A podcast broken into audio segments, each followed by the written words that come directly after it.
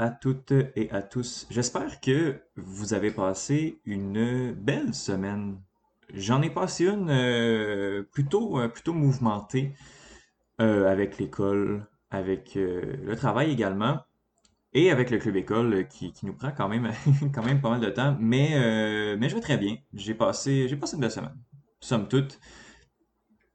La semaine a commencé, en fait, ma semaine, ma semaine d'un bout à l'autre a commencé samedi avec le tournoi, euh, en fait, l'événement du euh, UAE Warriors 18, euh, Xavier Alaoui qui affrontait Vinicius Oliveira. Avant de parler du combat principal, je veux parler de la performance de Corinne Laframboise qui a battu euh, son adversaire Malin Hermanson d'une euh, soumission, d'une clé de bras Magnifique clé de bras, euh, énorme, euh, énorme démonstration de Jiu-Jitsu de la part de la Québécoise. Euh, donc Corinne Laframboise qui passe maintenant sa, sa, sa fiche à 6 victoires et 4 défaites. Je, je lui ai pas parlé à la suite de, de ce combat-là, mais de ce que je peux comprendre, si elle a pas un combat pour le titre des, je crois que c'est 125 livres dans son cas, euh, euh, si c'est pas sur ce- cette, euh, cette carte-ci, en fait, si c'est pas son prochain combat, qui est un combat de championnat dans le UAE Warriors, ben ça va être le prochain. Euh, Corinne qui fait très très bien. Puis si elle, elle continue en fait dans, dans sa dans ce qu'elle sait faire, qui est, qui est un, un, un excellent jiu-jitsu, je pense qu'elle peut très bien faire dans cette organisation-là et qui sait s'approcher de son rêve qui est de combattre dans l'UFC. Un combattant qui malheureusement euh, a vu, son objectif, lui, de combattre dans l'UFC, euh, s'éloigner un peu. C'est Xavier Alaoui qui a malheureusement perdu son combat de championnat, a, perdu sa, première défense de titre des poids coqs des 135 livres euh, du Warriors. C'est fait passer un chaos technique après 3 minutes et 42 secondes dans le round 2. Euh, malheureusement, Alaoui a, a pas été dans le combat. Vinicius de Oliveira a été supérieur à lui sur tous les aspects du combat. Euh, très, euh, je suis très déçu pour, euh, pour Xavier Alaoui, mais qui, qui est un combattant qui est très talentueux, qui va savoir revenir, rebondir de cette défaite. Je suis vraiment pas inquiet pour lui, mais c'est sûr que c'est un petit, un petit pas en arrière de son côté. Et pour terminer dans les nouvelles arts martiaux mix, il y a Olivier Aubin-Mercier qui a dû, qui a dû en fait se retirer de son combat au Professional, Professional pardon, euh, Fighters League, euh, qui était, je crois, le 17 avril euh, prochain. Très, très déçu pour Olivier qui, qui n'a pas combattu depuis 2019 et qui va devoir attendre encore quelques mois. Prévoit un retour pour juin pour l'espèce de deuxième ronde de, de, de qualification pour le tournoi, mais ça va être ça va être à de son côté. Très dommage pour lui, mais bon. Euh, malheureusement, il va devoir, oh, mon chat qui, euh, je crois qu'on l'entend, qui va devoir, euh, Olivier merci, qui va devoir patienter encore quelques instants avant de retrouver euh, les combats. On parle de, on va parler de, de, de, de, le CF Montréal qui a lancé, qui a officialisé son calendrier. On prévoit un retour au, Stade Saputo pendant l'été. à voir. Comme je l'avais dit la semaine dernière, il va vraiment y avoir un épisode spécial CF Montréal dans deux, euh, dans euh, trois semaines. Donc, euh, on va parler, parler du CF Montréal plus en profondeur, mais je voulais juste dire qu'au moins le, le- le calendrier est sorti. Mes soirs de semaine ont été, n'ont pas été les mêmes sans la présence du cher Canadien de Montréal qui a dû retirer, qui a dû en fait postpone, qui a dû retarder ses parties puisqu'il y a eu des cas de COVID au sein de l'équipe. Euh, non, je fais pas, je fais des farces là, c'est c'est pas la, fin du monde. Le Canadien n'a pas pu jouer, on va les reprendre ces, matchs-là. Je veux juste parler de du, de l'échange de- d'Eric Stahl, euh, Days of the Buffalo au Canadien de Montréal. C'est un excellent échange. Cette phrase aurait été prononcée en 2012. Euh, non, puis bon, c'est c'est pas. euh, si on m'avait dit en 2012 qu'au sein des Canadiens de Montréal, il allait avoir en même temps euh, chez Weber, Corey Perry et Eric Stahl, je l'aurais pas cru. Mais bon, ça arrive en 2021. Euh, bon, c'est pas, c'est, bon, Eric Stahl, son, contrat se termine à la fin de l'année. Ça a été un énorme joueur, il peut apporter beaucoup. C'est pas un pari très risqué, mais après les, les Corey Perry, les Michael Frolik euh, de ce monde qui s'amènent avec Canadien, ça fait beaucoup de, paris peu risqué du côté du, euh, du Canadien de Montréal. Euh, c'est euh, bon, je veux pas dire que c'est facile d'aller chercher ces, joueurs-là, mais des joueurs en fin de carrière, c'est très bien. Mais peut-être pas 42 dans la même équipe. Mais bon, on, Marc Bergevin, je crois, a fait des paris risqués, notamment en échangeant Max Domi à, Josh Anderson. Je sais pas qui, qui, risque rien, mais on, a tendance à, à s'émoustiller facilement devant ce type d'échange-là qui, au final, ben, apporte pas énormément à l'équipe. Enfin bref. Euh, et on va terminer, on va terminer là-dessus. On va terminer avec euh, l'UFC 260 euh, qui est ce soir. L'UFC 260 en Stipe Miocic et Francis Ganou. J'ai vraiment, vraiment hâte à ce combat-là. Je sais pas ce que ça va donner. J'ai aucune idée à savoir si, si Francis a réussi à travailler sur ses faiblesses parce que c'est euh, une vengeance, un combat revanche. Euh, Stipe Miocic qui avait gagné le premier affrontement de manière assez euh, assez univoque. Il n'y avait pas eu beaucoup de, de, contestation de la part de, de Ganou. Stipe qui avait vraiment exposé toutes les faiblesses du Camerounais. Est-ce que Stipe va être capable de, Stipe va être capable de faire la même chose? On n'a aucune idée parce que Francis Nganou, si euh, il te touche, c'est terminé. Ce gars-là joue à la tag constamment. Quand il touche, il gagne. S'il réussit pas à toucher ce que Stipe avait euh, réussi à éviter lors du premier combat, ben Ganou, après quelques rounds, ben, après quelques minutes, commence déjà à gazer out, à, manquer de jus, à manquer d'énergie. Donc j'ai vraiment, vraiment hâte de voir ce que ça va donner. Sinon, il y a Marc-André Barrio également sur la carte, qui va débuter la carte. Euh, au moment où, on enregistre, où j'enregistre présentement, euh, le, combat entre Marc-André Barrio et Abou Azaitar est en pré-préliminaire. Donc, habituellement, ne sera pas sur RDS, mais de ce que j'ai compris, c'est que RDS allait commencer son broadcast une demi-heure plus tôt pour justement être en mesure euh, de voir ce combat-là. Sauf que il y a beaucoup, euh, à la COVID, surtout que c'est aux États-Unis, il y a beaucoup de combats qui habituellement sont annulés le jour même. Donc j'ai l'impression que s'il va y avoir une annulation, euh, la carte va être, puis je parle pas de ce combat-là, mais s'il y a un combat dans la carte euh, préliminaire ou même la carte principale qui est annulée, je souhaite pas que ce soit le, combat principal parce que sinon on se retrouve avec une carte très très faible. Euh, S'il y a un combat dans la carte préliminaire qui est annulé, ben tout simplement, on va voir le combat entre Marc-André Barrio et Abou Azaitar euh, monter dans la carte préliminaire. On, risque de, de, voir ce combat-là qui, qui, risque de, délivrer. Là, on a deux gars qui, qui savent se battre euh, Abou Azaitar est un mauvais. Euh, j'ai très très hâte de voir ce combat-là également et le, combat championnat du monde. Très déçu que euh, le combat pour le titre des poids euh, plumes entre Alexander Volkanovski et Brian Ortega est annulé à cause de la COVID, mais ce ne sera que partie remise. On parle cette semaine avec vraiment, vraiment, vraiment un bel épisode. On commence avec Yohan Carrière qui va venir nous parler de Formule 1. Johan qui malheureusement pensait qu'il allait parler de baseball cette semaine, mais non, j'ai donné le mandat à Megan Foy, que vous avez déjà entendu lors de la table ronde des, euh, femmes du Club École, euh, les femmes journalistes qui sont, euh, qui sont collaboratrices au Club École. Vous avez déjà entendu Megan Foy. Foy, elle revient nous parler de baseball, de la saison de la MLB qui commence. Johan Carrière, lui, de son côté, vient nous parler de la saison de Formule 1 qui débute demain, soit euh, dimanche au euh, Bahreïn. Sinon, comme euh, à chaque deux semaines, Benoît Dosset vient nous parler de soccer. On va parler du Real Madrid et on va également décortiquer les match-ups en Ligue des Champions qui sont les quarts de finale sont complètement fous. Donc on va on va les décortiquer ensemble et un peu euh, mettre la table pour ces affrontements qui vont commencer en début avril. Et pour terminer l'épisode, on a euh, Bruno Larose qui vient parler de bière, qui vient parler de musique également. Un superbe, euh, une superbe conversation que, que, que, j'ai eue avec, avec Bruno. Là, je veux juste, juste dire, on met beaucoup d'extraits musicaux. Un, on, a le droit de mettre, on a, le droit de mettre des extraits. On peut pas mettre les chansons complètes. il y a un certain pourcentage de la chanson, veut en dessous de 30 secondes, il n'y a vraiment pas de problème avec ça. Sauf que euh, quand, je commence à, à fade out, à, baisser un peu le, son, la qualité là s'en vient quand même se détériore rapidement. Donc, je vais juste vous mettre en garde un peu de cet élément-là sonore. Je suis au courant, malheureusement, avec la, manière dont je, suis, je monte l'émission. Je peux pas faire grand-chose. Puis, de toute façon, on, a déjà le, début on, donne le nom de la chanson, on donne l'extrait. Euh, je vous invite vraiment à aller écouter les, extraits qu'on diffuse à l'épisode. Mais malheureusement, pour le, son, je peux, je peux rien faire pendant la chronique. Mais tout de même, le contenu est excellent. Je vous dis pas euh, ce qu'il y en est, Bruno, qui vient faire la, rétrospective d'un groupe qu'il a adoré. ça risque d'être écrit en fait dans, les commentaires, mais je veux pas, veux pas vendre la mèche de, sa chronique. Donc voilà. Et puis, puis bonne semaine.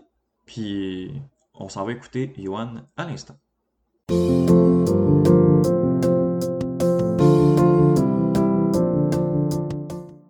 Toujours dans le but d'envoyer euh, notre, euh, notre reporter spécial, Johan Carrière, euh, à la découverte d'une nouvelle discipline ou d'un nouveau sport, on a ce dernier qui vient nous parler de la saison de Formule 1 qui débute ce dimanche. Ben, qui débute qui a débuté hier, vendredi, mais dont la première course va être dimanche. Je ne me trompe pas, Johan. Non, c'est exactement ça. Le vendredi, les tests, les qualifications samedi, la course le dimanche. Mhm. Oui. Euh, donc, euh, bienvenue. Merci ben, encore d'être euh, de retour, même si tu ne viens pas nous parler baseball. Il faut dire que, bon, Johan croyait à, la, conclusion d'un bout à l'autre de la semaine dernière que c'était lui qui allait venir parler de baseball. Mais non, puis là, ben, vu qu'il m'a boudé tout le reste de la semaine, je me suis dit, OK, on va parler de F1 non, mais sérieusement, je suis, très content que ce soit Megan euh, qui, euh, qui, soit venue t'en parler. C'est, euh, elle connaît ça, son, son baseball, puis je suis très content pour elle, puis elle mérite autant que moi, sinon plus, de, de, venir en discuter à, ton, à ton émission. Puis moi, ben, je suis content pendant ce temps-là de pouvoir venir jaser de, de F1 parce que c'est vraiment mon objectif cette année, c'est de m'y connaître vraiment à fond dans ce sport-là. J'ai, commencé à suivre ça sérieusement il y a deux, trois ans, mais là, cette année, je rentre dedans à pieds joints. Euh, puis non, il y, a eu une petite confusion en fin de semaine. On a beaucoup plus ri de, de oui, ça. Oui, on ne s'est pas, boudé. Euh, non, non, non. Puis le club école permet ça aussi de euh, se lancer dans des nouveaux sports puis de se donner une discipline. Bon, tu sais, ça dépend si tu veux faire des articles écrits ou si tu veux te pencher un peu plus là-dessus, mais le, club école te permet justement d'en apprendre sur mm-hmm. un, nouveau sport donc, la F1, est-ce que tu, juste avant d'embarquer dans, ce à quoi on, peut s'attendre dans la saison 2021, la saison qui s'en vient, qu'est-ce qui s'est passé dans la saison, derrière la saison 2020? Bien, premièrement, je, vais, je vais conseiller à tous les auditeurs et auditrices qui ont Netflix, si vous voulez plus de détails, vous pouvez aller regarder la série Formula One Drive to Survive, ou en français, c'est Pilote de leur destin. Euh, ça amène en arrière-scène des trois dernières saisons de la Formule 1. C'est extrêmement bien réalisé. Donc, tous les détails euh, là-dessus. En résumé, qu'est-ce qui s'est passé? Ben, COVID. Mm-hmm. Hein, donc, euh, la saison a été écourtée. Et donc, le, début de saison a comme été chamboulé. On est revenu plus tard vers pour finir la saison. Ça a été écourté. Et on a vu ben, Lewis Hamilton aller, ben, premièrement, chercher le record euh, du plus grand nombre de victoires euh, en Formule 1 mhm. et égaler le record également euh, du, plus grand nombre de titres de champion du monde, donc à 7, qui étaient tous les deux détenus seulement par Michael Schumacher. En part de ça, qu'est-ce qu'on a vu? Ben, on a vu des écuries surprendre et aller vraiment encore plus loin que ce à quoi on s'attendait. On pense à Racing Point, notamment, qui a connu toute une saison. McLaren également, qui a terminé troisième au championnat des constructeurs. Et on a eu des écuries qui ont eu des saisons absolument désastreuses. Ferrari, ça s'est vraiment pas bien passé.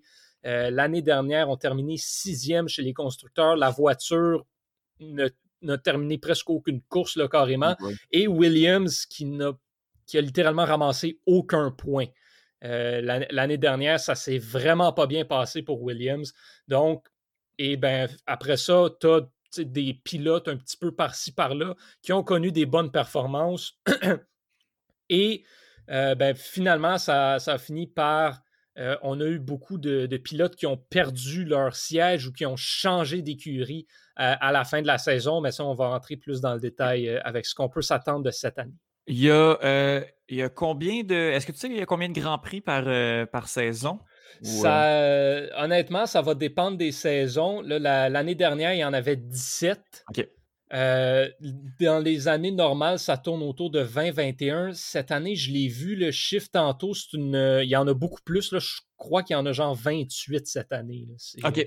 C'est assez gros. il, y en a quand même, euh, il y en a quand même pas mal. Puis euh, également, bon, juste y aller avec le système de points, comment ça fonctionne, c'est que la première position, euh, le pilote et le constructeur, la, la voiture, l'entreprise va avoir le 25 points. Exact. Et tout ça descend jusqu'à la dixième position où on peut ramasser un point. Donc là, tu dis l'écurie William Mercedes qui n'a pas eu de points, ça veut dire qu'il n'y a aucun pilote qui a terminé en haut de la 11e position tout au long de la saison, ce qui est comme une Exactement. C'est exactement ce qui s'est passé. La seule exception, puis c'est là qu'on voit que c'était probablement la voiture qui avait vraiment un problème. Euh, George Russell, qui est un des deux pilotes, a compétitionné euh, en remplacement à Lewis Hamilton euh, au Bahreïn l'année dernière et, a été chercher des points pour Mercedes. Donc, parce Hamilton avait la, avait la COVID-19, donc il ne pouvait, pas, pouvait pas courir. Mais non, effectivement, le Williams n'a rien dans le top 10 l'année dernière. Saison 2021, qu'est-ce qui s'est passé justement? Tu as dit qu'il y a des volants qui ont, changé de main. qu'est-ce qui s'est passé dans l'entre-saison? Ben, c'est justement, tu sais, souvent, ce qui était assez spécial de la dernière saison, c'est que très tôt euh, dans l'année, on a su qu'il y avait certains pilotes qui allaient changer d'écurie euh, et il y en a qu'on a su vraiment à la toute dernière seconde. Euh, on pense notamment à Sergio Perez. Sergio Perez qui était avec Racing Point depuis son début. Mm-hmm. Et là, va s'aligner cette saison avec Red Bull. Ce qui était spécial, c'est que Racing Point, qui devient Aston Martin cette année, l'actionnaire principal de cette compagnie-là, c'est Lawrence Stroll. Son ah, fils. Un, nom, un nom quand même euh, assez bien connu du, milieu de la F1. Son fils, euh, le Québécois, Lance Stroll, euh, fait donc partie de cette écurie-là. Donc, c'est sûr que si on veut changer un siège, ben, on est oublié. On ne va pas changer Lance Stroll, on va changer l'autre. Et là, ben, il y avait Sébastien Vettel qui était disponible sur le marché. Donc, on l'a amené à Aston Martin. Ça faisait que Sergio Perez, qui a terminé quatrième au championnat des pilotes, on se souvient notamment euh, de, sa course en fin de saison où il est passé de la dernière place à la première place mhm. euh, pour aller remporter le Grand Prix. Euh, c'était inconcevable que ce pilote-là se retrouve sans siège et finalement, ben, Red Bull l'a ramassé à la dernière seconde pour l'amener aux côtés de Max Verstappen. Mhm. Sinon, ben, Ferrari, avec le départ notamment de, euh, de Sébastien Vettel, il ben, fallait le remplacer. Donc, on a recruté Carlos Sainz qui était avec McLaren. McLaren, eux, donc, perdaient Sainz, ont été chercher Daniel Ricciardo qui était avec Renault et s'en est suivi euh, toutes sortes de, de, chamboulements au sein des pilotes. Renault, qui cette année change de nom également, devient Alpine et non Alpine, comme je disais par le passé. J'ai appris c'est vraiment Alpine. Mais c'est français. C'est français, exactement. Et ça, c'est la Alpine, c'est le, c'est Renault, mais c'est la version euh, voiture de sport mmh euh, de Renault. Et on ramené le Fernando Alonso qui avait pris sa retraite, revient dans la compétition. Par contre, qu'est-ce qu'on surveille? Il y a une écurie qui a fait des changements majeurs, l'écurie Haas, qui a euh, remplacé ses deux pilotes. L'année dernière, alignait euh, Kevin Magnussen et Romain Grosjean. Romain Grosjean, on se souvient, a été pris dans un terrible accident euh, qui a fait lui coûter la vie. Bon, malheureusement, il n'est plus disponible euh, pour, pour concourir. Et pour Magnussen, ben, il ne livrait plus la marchandise. Donc, Haas a décidé de remplacer ces deux, ces deux pilotes par deux jeunes champions de la Formule 2, Nikita Mazepin et surtout Mick Schumacher, qui est le mhm. fils de Michael Schumacher. Donc, on a un Schumacher qui est de retour euh, sur la grille de la Formule 1. Ça, c'est un nom qu'on va surveiller de très près cette année, même si personnellement, euh, je ne crois pas qu'As va être en mesure de faire grand-chose cette année. La voiture qui a eu énormément de misère dans les dernières années est généralement une voiture qui ne va pas bien avec des pilotes recrues, même s'ils sont champions de la Formule 2, ce n'est pas une recette pour le succès je, trouve ça, je trouve ça quand même drôle, les, changements de volant. Il y a comme 10, euh, il y a 10 constructeurs, il y a 10 voitures, euh, mm-hmm. deux, deux, pilotes par, euh, par voiture, par entreprise. je dis entreprise, mais vraiment par, par écurie. puis je trouve, ça, je trouve ça drôle parce que ça fait un, bassin de 20, 20 pilotes dans 10 équipes. Donc, dès qu'il y en a un qui, bouge, dès qu'il y a un agent libre ou dès qu'il y a, quelqu'un qui vient s'acheter dans le circuit, c'est un jeu de chaise musicale. Ça bouge partout ça bouge partout. Puis justement, on, on, voit ça, ça, va quand même assez rapidement, puis c'est les mêmes personnes, mais juste avec des, des, équipes euh, ou des écuries différentes. Euh, parle-moi euh, un petit peu plus en détail, justement, de, du duo d'Aston Martin. Sébastien Vettel, qui est un pilote, mon Dieu, qui, qui, était, qui était champion du monde, quadruple, quadruple champion du monde, mm-hmm. qui se joint justement à Aston Martin et Lance Stroll. On peut s'attendre à quoi de, de ce duo-là, et notamment de, de Lance Stroll, qui est justement québécois, qu'on connaît un petit peu plus ici au Québec? Ben, écoute, on va pas se. On l'aime beaucoup, Lance Stroll, mais on va pas se faire de cachette. Le premier pilote d'Aston Martin, c'est Sébastien Vettel, quadruple mm champion du, monde, comme tu l'as dit. Lui, là, ça fait deux, trois ans que ça marche plus avec Ferrari. Euh, son contrat venait à expiration. La dernière saison, ça a été catastrophique. La relation était rendue toxique entre lui et Ferrari. Euh, donc, ça marchait plus du tout. On peut même aller jusqu'à dire que il avait perdu son titre de premier pilote, que s'était rendu Charles Leclerc à Ferrari. Donc, Sébastien Vettel, il va vouloir rebondir, il va vouloir montrer qu'il n'est pas un pilote fini. Euh, et là, il va avoir la voiture pour compétitionner avec. Lawrence Stroll qui a investi énormément d'argent euh, dans Racing Point et maintenant Aston Martin. ils n'auront pas le droit à l'erreur, ce duo-là, cette année. La pression va être très forte sur eux, mais ils ont la voiture pour le faire. Et ben maintenant, avec un vétéran comme Sébastien Vettel, ben ça fait qu'il y a un petit peu moins de pression sur Lance Stroll euh, pour performer.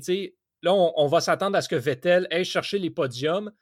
Puis Stroll, ben oui, on veut qu'il aille chercher les podiums. Puis avec la voiture qu'il a, c'est ce à quoi on s'attend. Mais quatrième, cinquième place, quand tu as Vettel qui peut peut-être aller finir deux, troisième, ben on va le prendre pour Aston Martin. Aston Martin va compétitionner cette année encore pour la troisième place avec McLaren, avec Ferrari. Euh, Alpine va être dans l'eau également. Le, top 2 est scellé d'avance, mais la troisième place, ça va être un gros combat comme l'année dernière. Et selon moi, Aston Martin a définitivement ce qu'il faut pour aller chercher cette troisième place-là. Sinon, euh, at large, pour le reste de la saison, est-ce qu'on s'attend à une domination pardon, de, Lewis Hamilton, encore une fois, qui marche sur le championnat depuis de nombreuses années? Ben, je vais te dire, euh, moi, je crois que Lewis Hamilton va aller remporter son huitième titre de champion du monde. Par contre, d'emblée, je suis prêt à me mouiller et à dire que c'est Red Bull qui va aller chercher le championnat des constructeurs. Ah ouais. La seule raison pour laquelle Red Bull n'a pas remporté le championnat des constructeurs l'année dernière, c'est parce qu'ils n'avaient pas de deuxième pilote. Max Verstappen, qui tout au long de la saison a euh, splitté le podium euh, des deux pilotes Mercedes, c'est vraiment, euh, s'il y en a un qui peut battre Lewis Hamilton cette année, c'est Max Verstappen.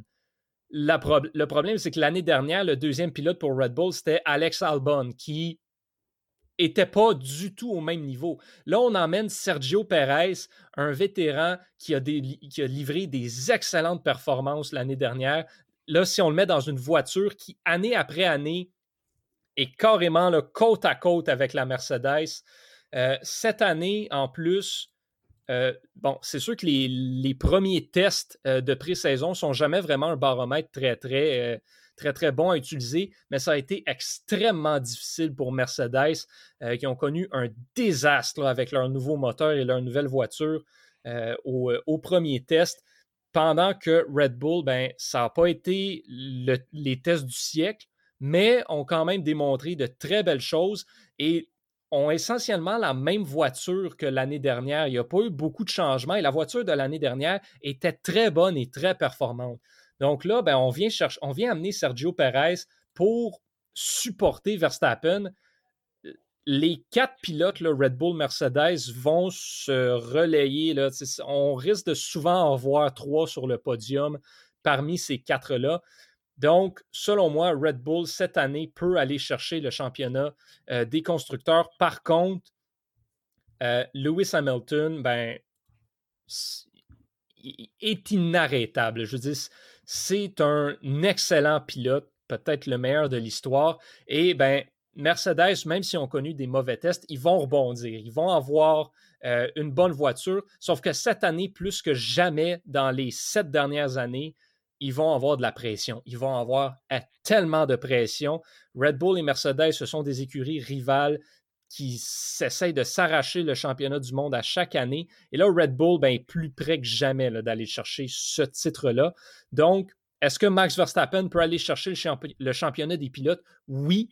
Est-ce qu'il va le faire? Je ne crois pas, mais Red Bull, assurément, a ce qu'il faut pour aller remporter les constructeurs. La, en fin de semaine, l'épisode justement sort samedi, on va être directement pendant les qualifications. Mmh. la course va avoir lieu dimanche au Grand Prix euh, de euh, Bahreïn. Il y a eu deux Grands Prix euh, au Bahreïn l'année dernière, deux Grands Prix consécutifs le 29 novembre et le 6 décembre. C'était même dans la, même ville, la ville de, bon, de Sahir. Ben, en fait, c'était le même circuit, mais un, layout différent. C'est ça. C'était au même endroit, mais il y avait deux circuits mmh différents. il y avait, on, les a appelés le, Grand Prix de Bahreïn et le, Grand Prix de Sahir. Mmh euh, là, on, vient à l'espèce de Bahreïn régulier, l'espèce de, course euh, habituelle qui a été remportée euh, par Lewis Hamilton l'année dernière. la première course, à quoi on peut s'attendre du, en fait, de la première étape de la saison 2021 de la Formule 1? Ben, ce à quoi on peut s'attendre, c'est voir justement Mercedes va avoir beaucoup de pression avec les tests qu'ils ont eus au, plus tôt au mois de mars ils vont avoir de la pression, ils vont vouloir sortir en Lyon, mais Red Bull aussi. Donc, dès le départ, Red Bull va mettre énormément de pression sur Mercedes tout au long de la course pour aller chercher euh, ces points-là. Qui, d'autre est-ce qu'on va voir sortir des blocs rapidement? Ça va peut-être en surprendre, mais McLaren. McLaren va vouloir aller chercher les points le plus tôt possible parce que Aston Martin et Alpine vont pousser et Ferrari aussi va pousser. Ferrari qui a connu des excellents tests de pré-saison. Euh, le nouveau moteur semble très bien fonctionner. La voiture meilleure que jamais. Donc McLaren, s'ils veulent garder cette troisième place, ben, ils vont devoir aller rapidement chercher des gros points et des grosses places importantes. McLaren qui, contrairement aux autres équipes, n'a pas effectué beaucoup de changements. Et les changements qu'ils ont effectués, c'est au niveau de l'équipe. On a remplacé Carlos Sainz par Daniel Ricciardo. Donc, ça, c'est un, un upgrade, rien enlevé mm-hmm. à Carlos Sainz. Mais donc, McLaren va vouloir rapidement aller chercher des, euh, des points. Ce à quoi on peut s'attendre, si on regarde le bas de classement aussi, euh, ben, on peut s'attendre à ce que euh, Williams, Haas et Alfa Romeo se livre la bataille pour ben, les trois dernières places. Et ça, ça va être comme ça tout au long de la saison. Est-ce que Williams peut enfin aller chercher ses premiers points euh, dès la première étape? Je ne le sais pas.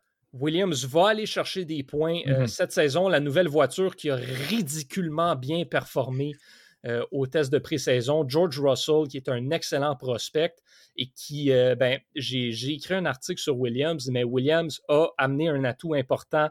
Jenson Button, l'ex-champion du monde, qui vient mentorer les deux jeunes pilotes, euh, Russell et Nicolas Latifi. Donc, euh, on peut s'attendre à ce qu'il y ait vraiment de ces équipes qui, qui sortent rapidement des blocs pour aller mettre de la pression sur Mercedes. C'est pas compliqué tout le monde est contre Mercedes cette année. C'est le signe. Là, dans les tests de pré-saison, on a vu qu'ils étaient vulnérables, qu'ils étaient pas aussi, qu'ils seraient peut-être pas aussi dominants que dans les dernières années. Donc, tout le monde va leur courir après cette année. Ça va être une chasse à l'homme.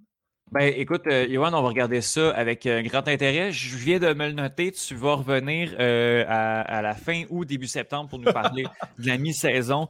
Euh, au moins pour, pour nous dire pour nous dire ce qu'il y en est. Tu vas revenir avant, bien sûr, mais, mais pour nous parler de Formule 1, j'aimerais vraiment que tu, tu, nous fasses un, petit bilan de mm-hmm. mi-saison rendu à la fin du mois d'août. Donc, Johan, je te remercie énormément et on souhaite une excellente saison de Formule 1. Toujours un grand plaisir. Merci à toi.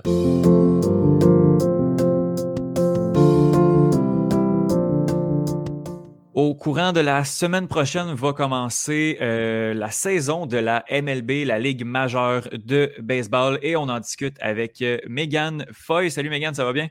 Ça va très bien, merci toi-même ça va très, très bien. Merci mm-hmm. énormément d'avoir accepté l'invitation. Euh, bon, après une saison 2020 euh, pour le moins euh, tumultueuse qui s'est passée sous le signe, comme toutes les autres saisons et événements sportifs et mm-hmm. culturels, sous le signe de la COVID, on arrive maintenant avec une saison régulière 2021. Et on va justement essayer d'en parler, de savoir ce qui s'est passé pendant l'entre-saison, à quoi on peut s'attendre pour la saison 2021. Mais tout d'abord, justement, euh, qu'est-ce qui s'est passé euh, entre la saison 2020 et la saison 2021? Est-ce qu'il y a eu beaucoup de signatures d'agents libres et quelles ont été les plus grandes? Ça a été vraiment une grosse année au niveau des signatures d'agents libres. Surtout, il y en avait énormément sur le marché. Puis, ce qu'on a remarqué cette année, c'est vraiment à quel point il y a eu beaucoup de transactions au niveau des lanceurs. Puis ça, c'est un, comme on dit, un, ça change la, la, game, comme on dit, parce que les lanceurs, c'est ce qui est. c'est ce qui, qui dit, en fait, qu'une équipe va. Mhm. c'est ce qui va faire la différence, en fait. C'est un peu comme le corps arrière au football, le gardien de hockey. OK, parfait, on est là-dedans. Exactement. Donc, il y, a eu beaucoup de, transactions euh, avec euh, justement impliquant des mm-hmm. lanceurs. Euh, quel, gros nom, quel gros nom a changé, a changé l'adresse?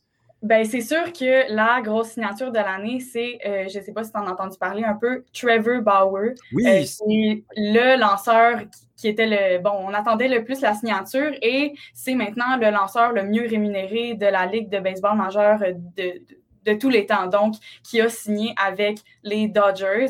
Donc, une équipe qui est bon, qui a de l'argent pour le payer aussi, il faut se le dire.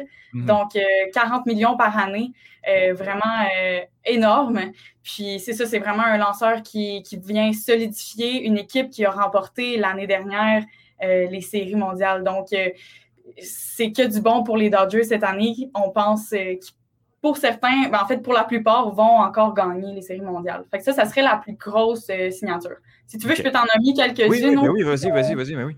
Parfait. Euh, j'ai aussi, moi, une, deux signatures que j'ai vraiment aimées. C'est deux autres lanceurs également pour la même équipe, donc les Padres de San Diego. Donc, euh, Hugh Darvish et Blake Snell. Donc, Hugh Darvish, qui était lanceur pour les Cubs, qui était tout juste derrière Trevor Bauer pour gagner le trophée Cy Young, donc un excellent lanceur.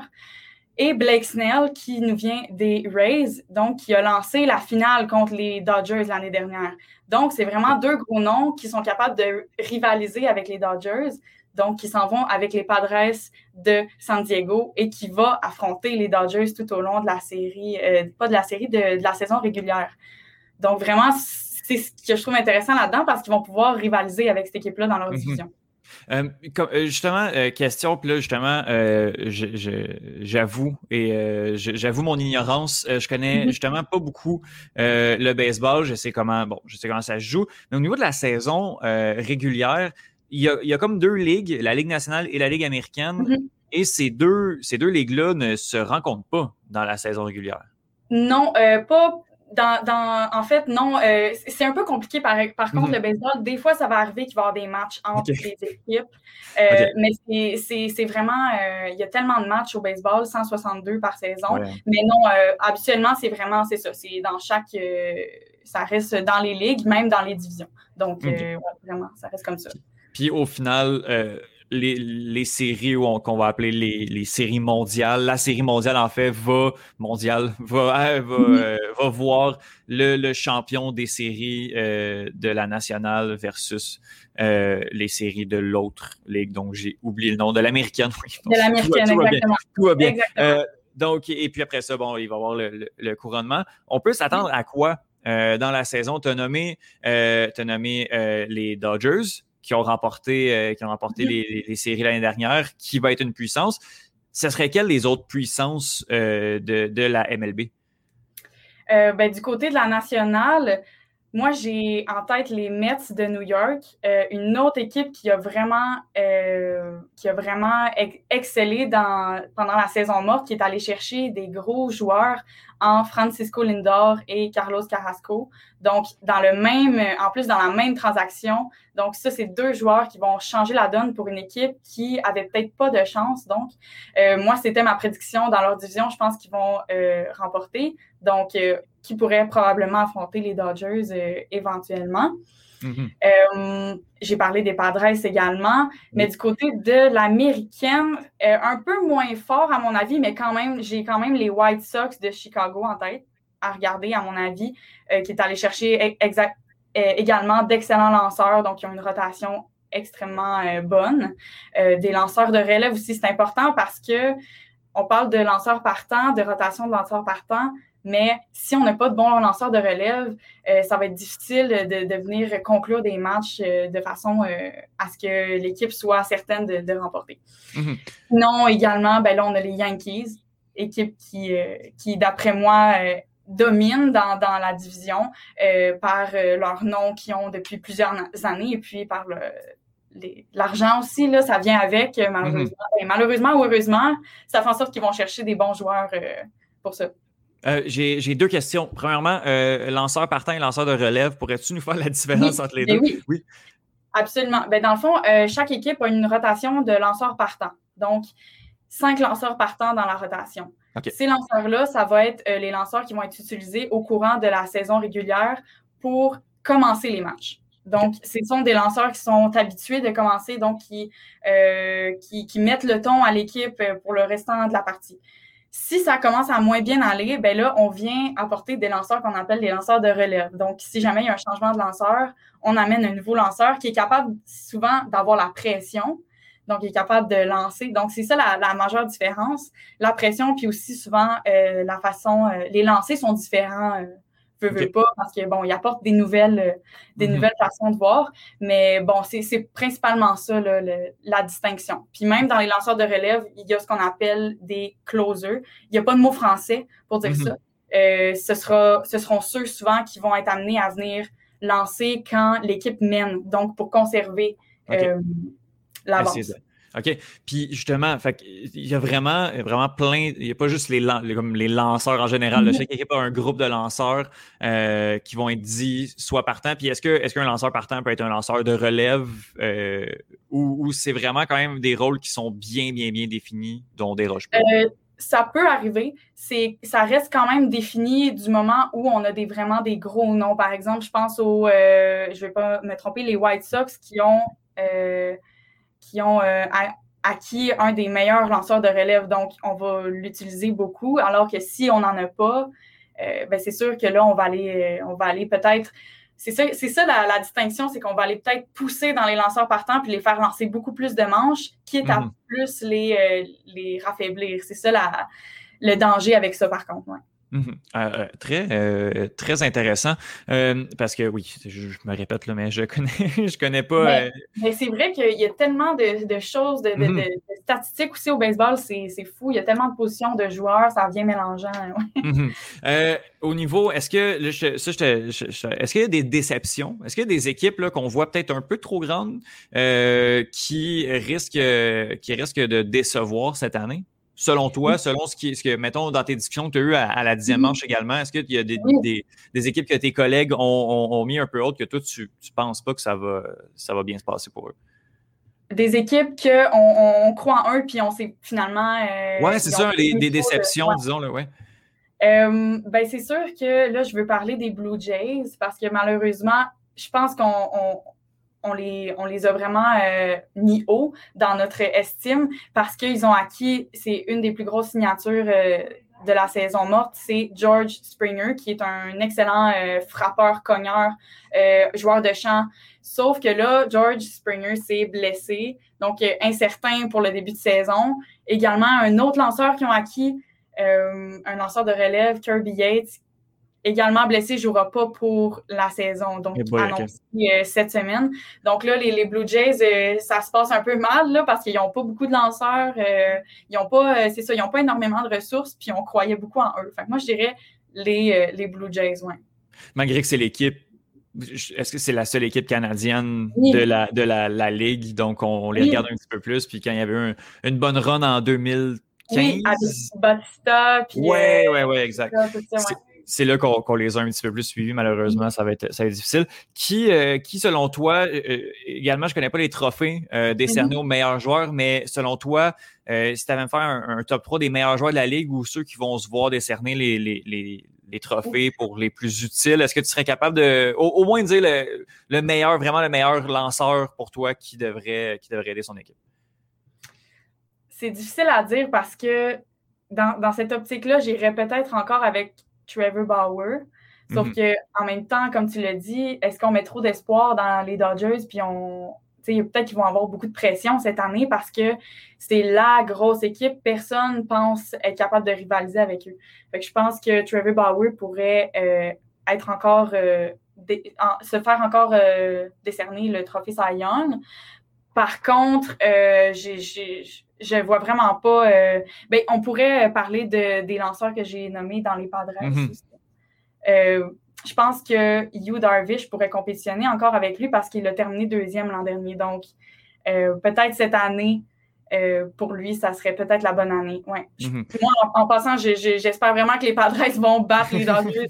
ah ouais, ok. là, les couleurs, euh, les couleurs paraissent un peu là. Oui. Euh, est-ce que très, ce serait quoi les, les autres positions les plus importantes? Il y a comme les lanceurs. Mhm. Après ça, c'est qu'est-ce qu'il faut le plus regarder dans, dans une équipe après, au moment où cette position-là est comme bien, bien acquise. Là?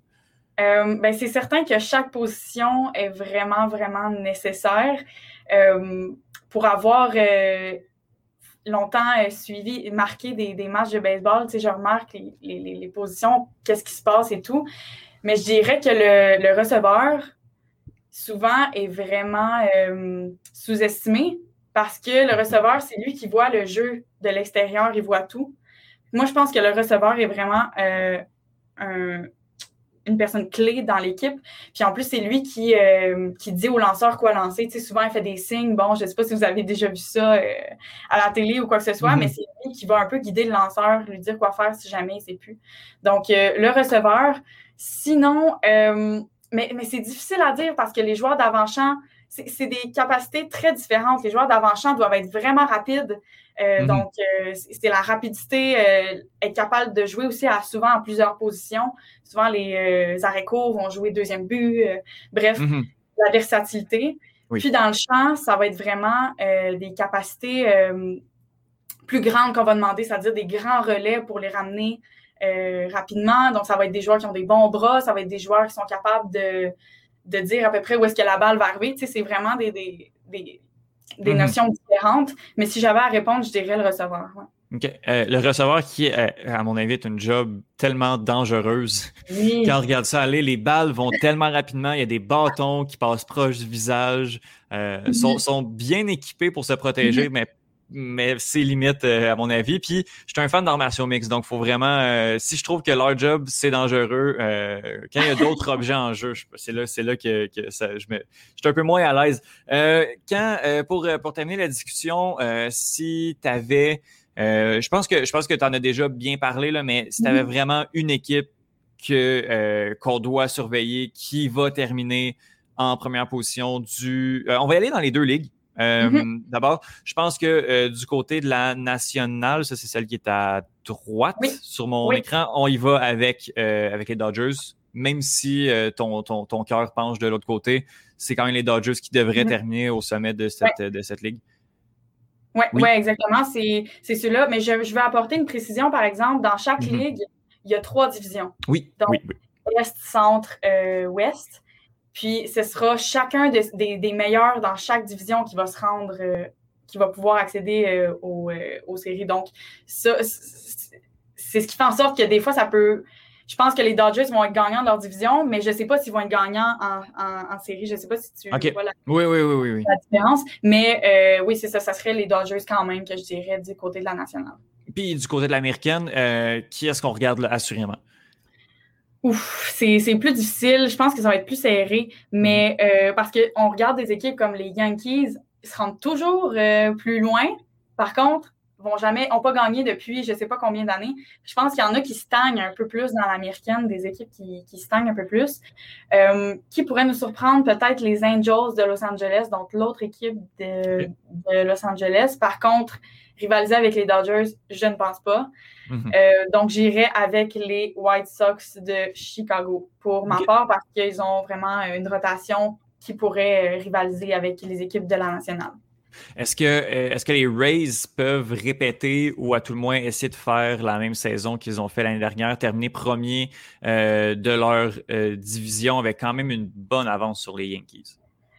Euh, c'est une vraiment bonne question, mais je ne penserais pas cette année, euh, étant donné. euh, ben, c'est sûr que là, il y a la perte de, leur lanceur qui lançait en finale, donc Blake Snell, ça c'est quand même une perte notable.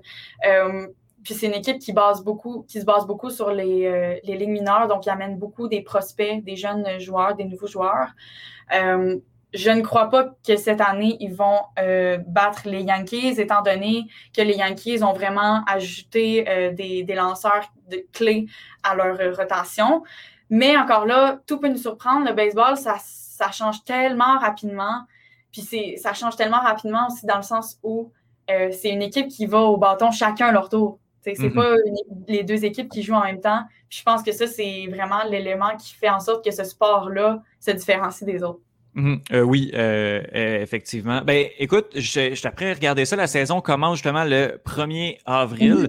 Donc, jeudi se termine le 3 novembre. J'ai goût de faire comme avec Johan qui est venu me parler de, de Formule 1 juste dans la chronique, juste avant. Est-ce que tu veux revenir à la mi-saison, faire un bilan de mi-saison de la MLB? C'est bon ça? Donc, ah, absolument. Parfait. Donc, fin juillet, euh, fin juillet, début août, on va essayer de se, se, se booker ça. Euh, ce serait vraiment le fun que tu reviennes pour nous dire justement comment euh, se, se déroule cette saison 2021 de la Ligue majeure de baseball. Merci beaucoup, Megan Foy. Ben, ça me fait plaisir.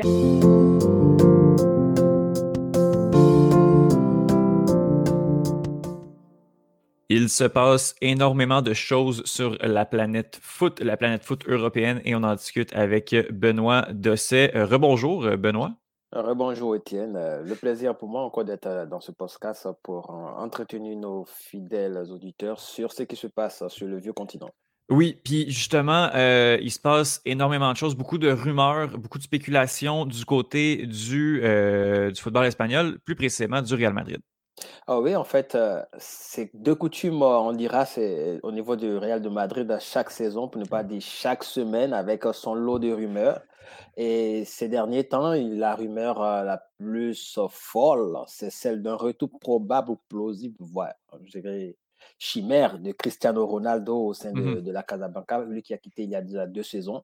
On sait que son passage à, à la Juventus euh, n'est pas celui que tout le monde attendait, surtout au niveau de la scène continentale avec la Ligue des Champions où les, les supporters de la vieille dame espéraient qu'avec euh, son arrivée, il allait porter l'équipe, euh, du moins, euh, sur les cimes du, du football européen. Mhm. Mais malheureusement, ça fait deux saisons que la Juventus échoue au stade des huitièmes de finale.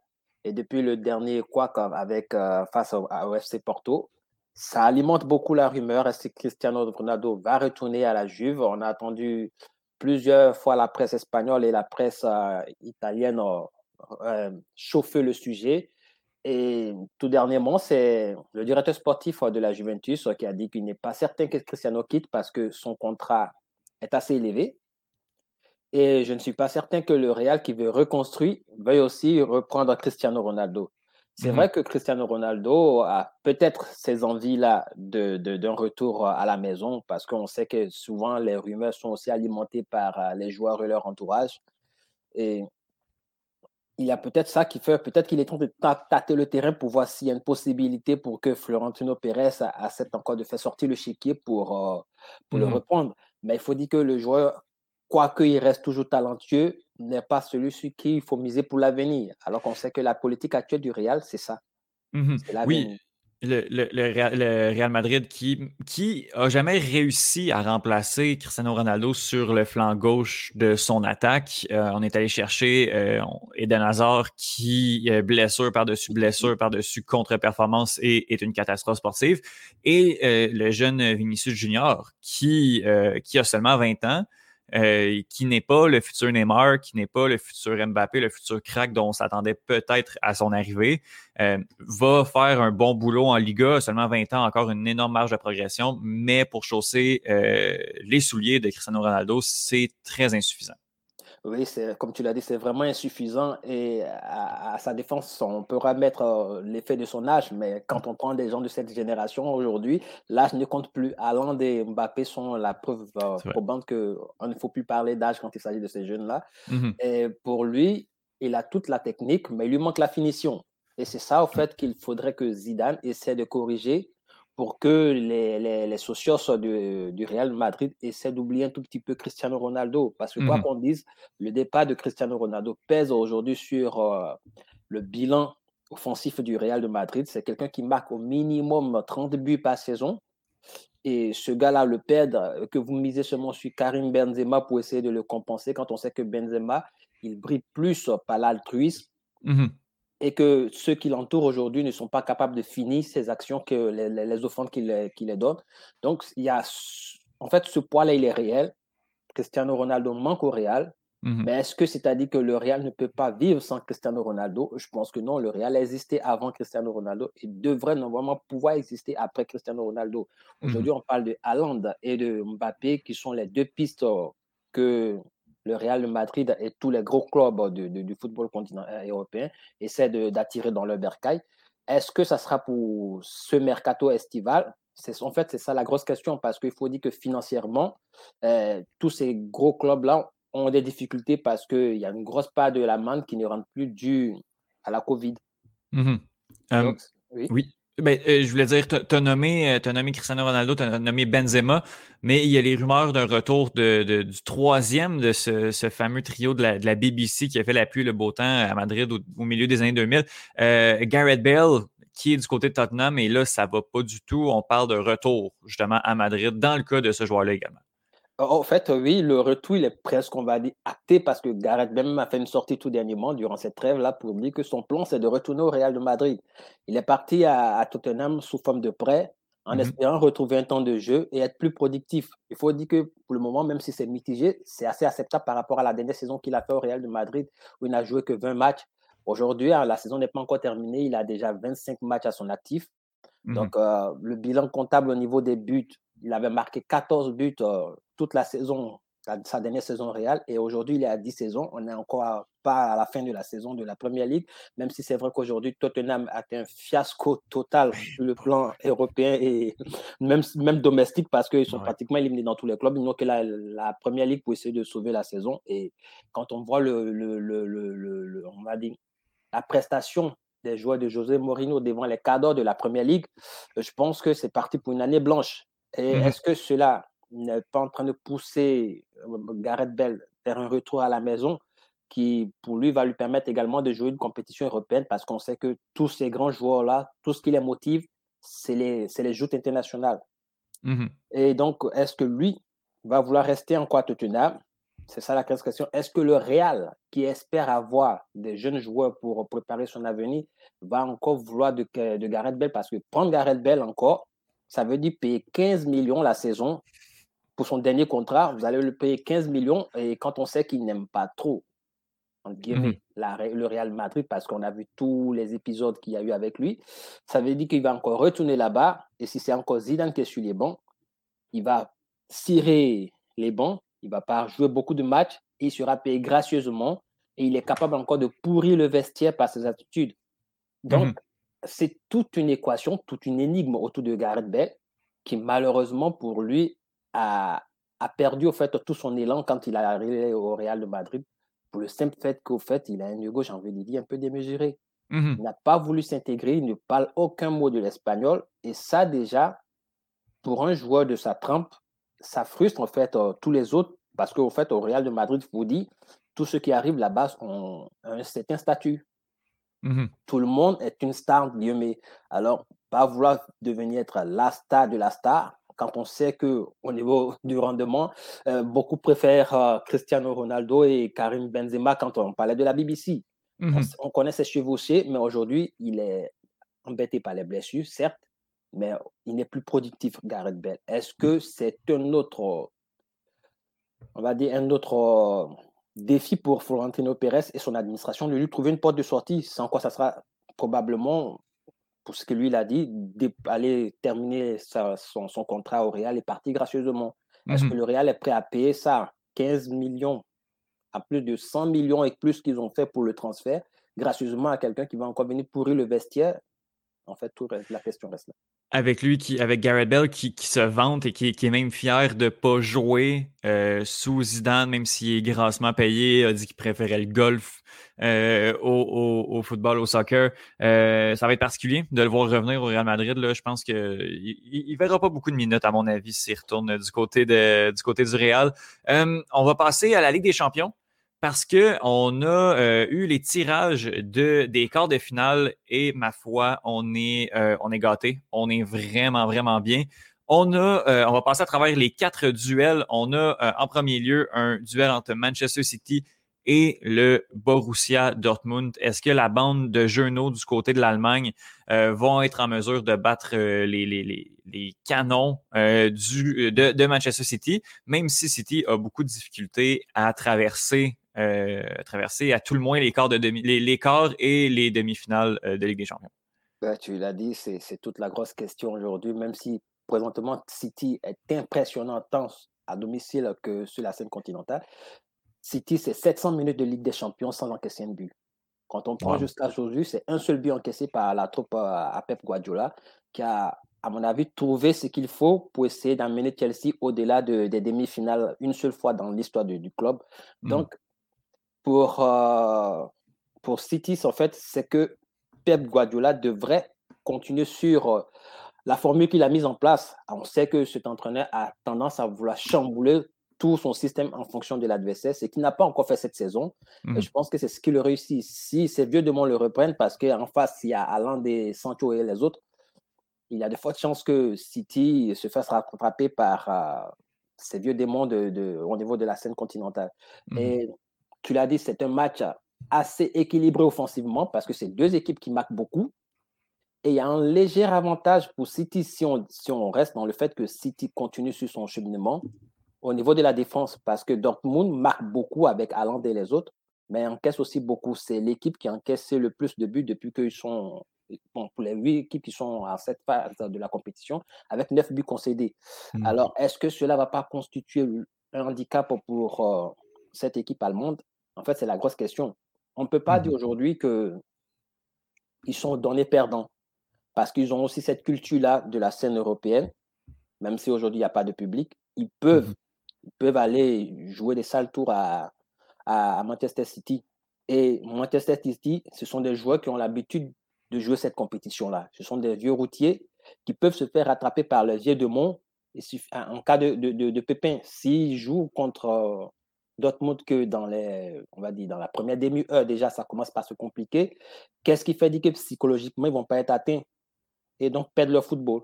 En mmh fait, si c'est, en fait, c'est, dans cette affiche, c'est là où repose le, l'enjeu du match. Comment est-ce que Guardiola va préparer son équipe psychologiquement et tactiquement et quand on, parce qu'on sait que Dortmund va jouer. Et oui. va vouloir encore affoler les statistiques. Donc, en mmh fait, euh, ici, le, plateau, il est, il est, bien, il est bien, le décor, il est là et on attend de voir ce que ça va donner.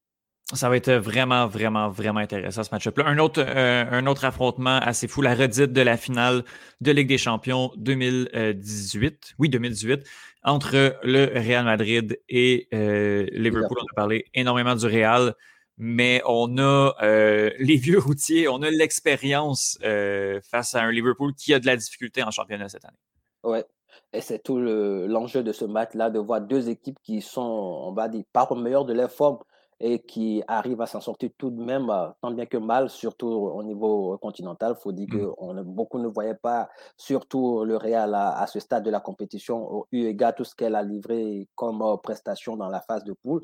Donc le Real en cas de finale, c'est déjà tout bénéf, mais le Real a cette culture-là de la Ligue des Champions. C'est le club le plus titré, qui est avec un Zidane qui était pendant une certaine période, celui-là qui a remis le, club sur le toit du, football européen. Donc, pour les joueurs, Zidane, on, peut, on pourra dire, c'est comme le Mona Lisa. C'est celui-là qui arrive à les transcender. Mmh Est-ce que ça va, ça va le faire encore durant cette saison?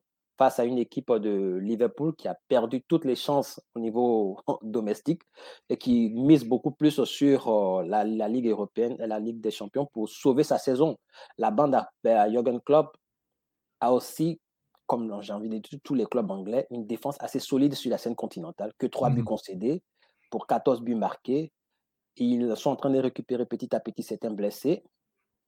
Ils ne sont pas pimpants, mais ils sont solides au niveau de la scène européenne. C'est deux mmh équipes aujourd'hui qui sont en train de se chercher et qui vont miser pour euh, se sortir de, de, de, de, ce, de ce quart de finale-là sur le réalisme. Mmh C'est cette équipe-là qui va pas manquer plus d'occasions, qui va s'en sortir parce que clairement, il n'y a aucune de ces deux équipes qui soit favori. Et tout peut passer d'un côté à un autre. On ne dira pas entre ces deux équipes-là que le match aller sera décisif. Non. Il faut attendre les 180 minutes, voire plus, pour décider qui va s'en sortir parce que mmh clairement, ces deux équipes qui sont en doute. Et le Real, on sait que ces joueurs sont très remontés parce que même quand ils gagnent, ils ne sont pas convaincants et le football espagnol n'aime pas ça. Mhm. J'ai l'impression que les deux premiers euh, les deux premiers quarts de finale, on pourrait lancer une pièce de monnaie, puis on pourrait choisir d'un bord ou de l'autre. Euh, on va falloir voir euh, ça va être quoi le plan de match des deux équipes, ben, des, quatre équipes pour être en, mesure de déterminer un gagnant. Hum, cependant, on tombe dans si on regarde au niveau des, paris, je crois, puis on, une belle transition. Je, je crois que dans les deux prochains match-ups, on a des favoris, mais tout de même, tout peut basculer. Puis je parlais de Paris, Paris Saint-Germain contre le Bayern Munich, euh, finale 2020, qui, euh, ben, euh, qui, qui, sont en train de nous refaire dans ces quarts de finale-là. Le Bayern qui est le champion en titre et Paris qui a de la difficulté en Ligue des Champions, qui s'est rendu en fin l'année dernière, mais qui a énormément de difficultés, dû à peut-être un championnat local qui est peut-être un petit peu plus faible que ce que le Bayern en Allemagne ou les équipes anglaises ont mais tout de même, cet affrontement-là est complètement fou. Oui, c'est une, une, confrontation, tu l'as dit, c'est le remake de la finale précédente. C'est deux équipes qui ont des joueurs qui peuvent faire la différence à tout moment. Et tu l'as également dit, le problème pour Paris, c'est qu'ils sont dans un championnat qui n'est pas assez relevé. Donc, mhm. il faut chaque fois être secourant alternatif. Je trouve que c'est un peu exténuant pour les, pour, pour les joueurs. Et Paris a aussi ce, ce problème-là d'avoir un nouvel entraîneur, même si ce n'est pas un handicap en soi mais Pochettino n'a pas tous les éléments à sa disposition depuis qu'il est arrivé. On sait que Paris, entre guillemets, repose plus sur son duo de cham, euh, Mbappé et Neymar. Sauf que depuis l'arrivée de Pochettino, Neymar a passé plus de temps à l'infirmerie que sur les terrains. Mhm. Alors, est-ce que cela ne va pas causer un problème au système que va mettre en place Pochettino pour pouvoir donc euh, permettre à Paris de prendre sa revanche face au Bayern? Et essayer d'avancer dans la compétition. Il faut dire que le Bayern est la formation européenne qui réussit un peu plus à Paris, même si ces dernières saisons, euh, Paris a des, a des, difficultés à gagner le Bayern une seule fois sur les cinq dernières confrontations. Donc, ça montre également que Paris, historiquement, peut jouer le Bayern, mais contextuellement, ne pas pas favori parce que le Bayern, c'est un rouleau compresseur. Mmh. Ils, se, ils peuvent se permettre de prendre un carton rouge avant la demi-heure de jeu être menés et renverser la situation. Ils l'ont mmh. démontré avant la trêve dans le championnat qu'ils sont capables de cela. Alfonso Davis, un élément capital de cette équipe, a pris un carton rouge, mais le Bayern a réussi à gagner ce match-là avec euh, son attaquant Roberto Lewandowski qui ne fait qu'affoler tous les statistiques. Donc, donc pour, pour, pour, Paris, en fait, c'est, on va dire Paris pas, pas du tout favori dans, dans, cette, dans cette affiche, mmh mais Paris pourrait se donner les chances de passer si Paris parvient à marquer euh, à, l'Alliance Arena. En fait, c'est mmh. là où sera le défi pour, euh, pour, pour, Paris, parce qu'il faut dire aussi que le Bayern, au niveau de la défense, c'est pas trop ça. Même si l'attaque, c'est la meilleure attaque actuellement de la compétition avec 24 buts marqués, ils ont encaissé 7 buts. Mmh Paris, la défense aussi n'est pas rassurante. Ils ont failli être éliminés, n'eût été, on va dire, euh, Clément Navas qui était dans un jour de grâce le, euh, Barcelone allait encore faire une autre remontada au match retour de, de la phase précédente. Donc, donc, il y a tout ce, tout ce jeu, là, en fait, tous ces paramètres-là qui ne sont pas, on va dire, à la faveur de Paris, mais qui peuvent aussi militer en faveur de Paris parce qu'on connaît l'orgueil de ces mmh stars. Est-ce que ça va pas être euh, un orgueil déplacé qui va jouer contre eux? Mais si Paris arrive à marquer à Bayern, à, à, en Allemagne, sans que le score ne soit fleuve, peuvent se donner des chances de, déjouer les pronostics. Mais clairement, tu l'as dit, c'est un match déséquilibré qui, milite pour le champion en titre. Mhm. autre, euh, autre match déséquilibré, euh, s'il en est un, c'est le FC Porto, l'équipe surprise qui a battu la Juventus, euh, qui va accueillir Chelsea. Euh, au, euh, au, premier au match aller en fait de, de, de, de, ce, de cette double confrontation. Euh, le FC Porto, qui justement a causé la surprise, peut venir emmerder euh, Chelsea, qui va bien, mais on ne sait jamais quand, quand cette équipe londonienne-là peut trébucher. Puis Porto est le client à emmerdement par excellence pour faire trébucher les hommes de Tourelle. Ben, tu l'as dit. C'est l'intrus des cinq grands championnats. Mmh le championnat portugais ne fait pas partie des soi-disant cinq grands championnats du football européen. Mmh Et Porto a réussi à faire sortir celui-là qu'on présentait comme l'un des favoris pour le dernier carré. Alors, c'est vrai qu'aujourd'hui, Chelsea est une machine en rouleau compresseur, pas en, sens, en, ce sens où il marque beaucoup de buts, mais en ce sens où il vous étouffe, il vous empêche de développer vos jeux. C'est également le même, le, même, le, même schéma qui existe au niveau de Porto. Entre guillemets, on risque d'assister à un match à quelque peu ennuyeux parce que ça va se jouer pas sur le spectacle, mais sur l'efficacité. Oui. Et Turel, aujourd'hui, le danger pour lui, c'est que il ne concède pas de but, il ne pète pas, et on sait que toutes les séries ont tendance à s'arrêter à un moment donné.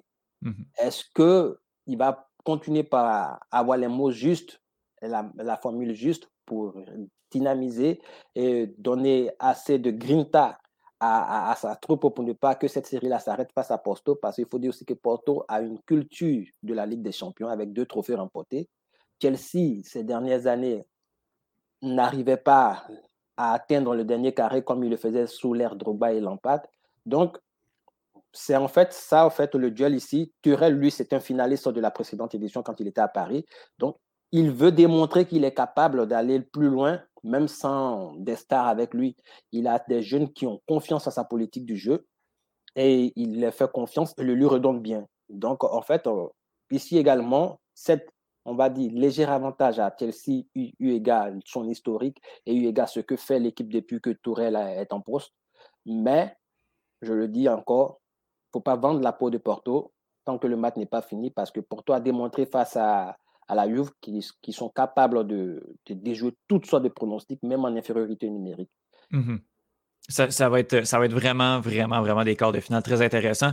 Euh, il y a tout le temps habituellement, peut-être une équipe ou deux, sais, un, un, un, Moken Gladbach qui va se faufiler en quart de finale. Là, on a Porto, mais Porto vient de battre, euh, vient de battre la Juve. Donc, chacune des équipes qui sont là euh, mérite, mérite d'y être ça va donner euh, des quarts de finale, des demi-finales et euh, une compétition en somme qui va être très, très, très intéressante à regarder. L'édition 2021 de la Ligue des Champions, c'est euh, une solide cette année.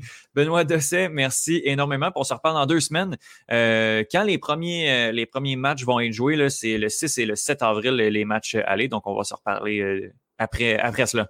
Oui, on espère qu'il y aura assez de spectacles et beaucoup de buts. Oui, oui, oui. Ce début est raisonnable. l'absence du public. Oui. Merci beaucoup, Benoît. Merci, à la prochaine.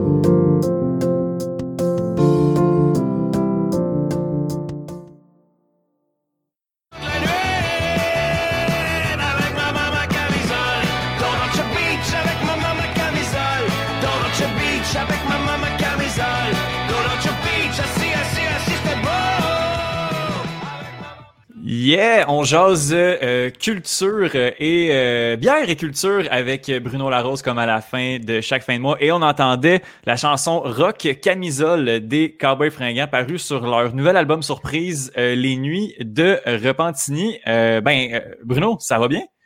ça va très bien. Et toi, Étienne? Ça va bien. Merci beaucoup. Je t'ai surpris avec un peu, avec mon extrait. J'ai vu, j'ai vu ton, ton sourire.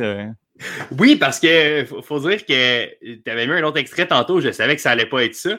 Mais euh, ouais, puis on en avait parlé un peu de, cet album-là brièvement, mm. euh, mais j'ai pas nécessairement réécouté euh, tant que ça. Pourtant, c'est bon, mais ça m'a vraiment fait sourire cet extrait-là. C'est pour vrai, tu sais, c'est un album qui est très inégal, puis ils disent que c'est comme tout plein de retails d'albums. De, tu, Bruno, tu sais comment, tu sais, les deux, on est de, très grands fans des Cowboys fringants. C'est juste un album qui fait du bien, un album qui est le fun, mm-hmm. euh, tu sais, pour étudier, pour faire d'autres choses un peu en attendant. Ce que j'aime de cet album-là, c'est que tu as des chansons euh, que tu sais qui ont qui l'ont écrit en 2006 ou qui l'ont écrit en 2012, qui arrivent à trouver sur, cette, euh, sur cet album-là. Il y a une chanson qui est pareille comme euh, bon euh, le gars qui dit que c'est un clown sur, sur Octobre. Pizza Galaxy? Oui, dans cet album-là, mais je pense que tu sais ce que je veux dire. C'est la même chanson, puis d'après moi, ils ont juste choisi entre une et l'autre, mais tu sais, oui, c'est vrai j'ai vraiment aimé cet album-là qui, qui, est justement très inégal. Tu as des chansons de 20 secondes, tu as des chansons vraiment moins bonnes. Mais, euh, mais oui, tu sais, très très bien. Les Nuits de Pantini, si on aime les ouais. ouais, Au final, c'est une vingtaine de chansons presque. Puis c'est pas, pas, super long. C'est une cinquantaine de minutes. C'est vraiment c'est divertissant. Bruno, qu'est-ce qu'on ce qu'on boit? Bon, ben, cette semaine, euh, je vais, on, va la craquer, puis dans oui, le fond, pendant que tu la verses, moi, je, je vais déjà la goûter. Ça, va. Yeah! Je te laisse euh, goûter à ça pendant que. Oui. Yes, OK. Parfait. Ben, on va parler de. Quoi le nom, premièrement? Ben, c'est la euh, Nord-Est Magnétique, qui est une euh, bière qui nous vient de EXP, Artisan Brasseur. En fait, eux, c'est pas une microbrasserie là, proprement dit. Là. Dans le fond, eux, ce qu'ils font, ils font des recettes, ils les pimpent, puis à chaque fois, ils, comme ils les modifient.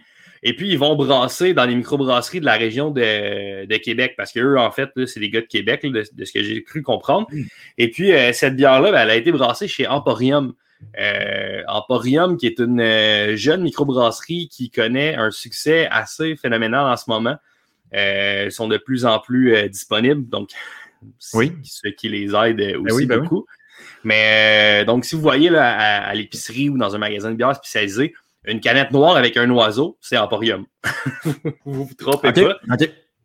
Donc, et souvent, euh, ça porte à confusion. D'ailleurs, euh, notre ami euh, Alexandre en a acheté une l'autre fois et c'était une bière, une stout au piment alors qu'il pensait acheter une, une IPA parce qu'il avait déjà acheté une canette d'Emporium. c'est exactement les mêmes trucs avec le. Ah ouais, ouais. C'est le nom qui est en dessous. Que, ce serait peut-être quelque chose à travailler. Petit conseil, je, ne connais mm-hmm. pas ça tant que ça, mais petit conseil au gars d'Emporium, peut-être une petite affaire, là, parce que ça devient mélangeant. C'était peut-être ça l'idée aussi, mais euh, bon, la stout au piment est très différente d'une IPA qu'on a aimé aussi. Je pense qu'on fait le saut, euh, on fait le là-dessus, mais euh, l'important de bien lire, bien lire les trucs. Donc, Nord-Est magnétique, une haute cream India Ale, très, très, très, très bonne. Oui. Ouais, c'est fun. Ben, ça fait changement. Le, le oat cream, dans le fond, c'est que c'est l'avoine qui est utilisée euh, plutôt que comme euh, le, le, blé là, comme plus conventionnel. Donc, euh, non, c'est intéressant. Il va chercher une, bonne amertume. Puis il y a un peu de lactose dedans, ce qui fait mhm. que ça va diminuer un peu l'intensité du houblon.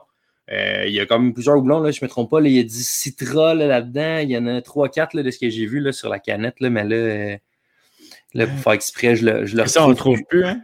Non, c'est ça. Ben, c'est pas, pas, plus grave que ça, là, en fait. Mais euh, ouais, c'est ça. Donc, euh, avec les houblons là, qui sont là-dedans, ça vient les couper un peu. Puis, euh, honnêtement, le, lactose, on ne le perçoit pas tant que ça. Là. Tu sais, des fois, le, lactose, on va le percevoir vraiment beaucoup. Puis, ça va être un. Ben, moi, moi, personnellement, ça ne me dérange pas. Mm-hmm. De mon côté, j'aime ça, mais je sais que des fois, ça peut devenir un peu. moi, c'est ça. Au, même titre que, que l'avoine, j'ai d'ailleurs, pour ne pas le nommer, euh, Thomas, qui euh, n'aime pas tant que ça les bières euh, qui sont brassées à base d'avoine. Donc, il serait probablement déçu de cette bière-là.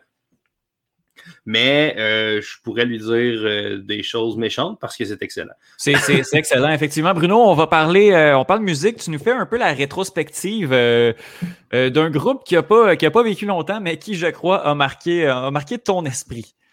Ouais, ben, écoutez, eh ben, écoute, Étienne, en fait, la raison pourquoi j'ai décidé de parler de ça, c'est que tu sais, dans la vie, Étienne, des fois, il y a des signes, il y a des choses qui ne mentent pas, des signes que tu reçois.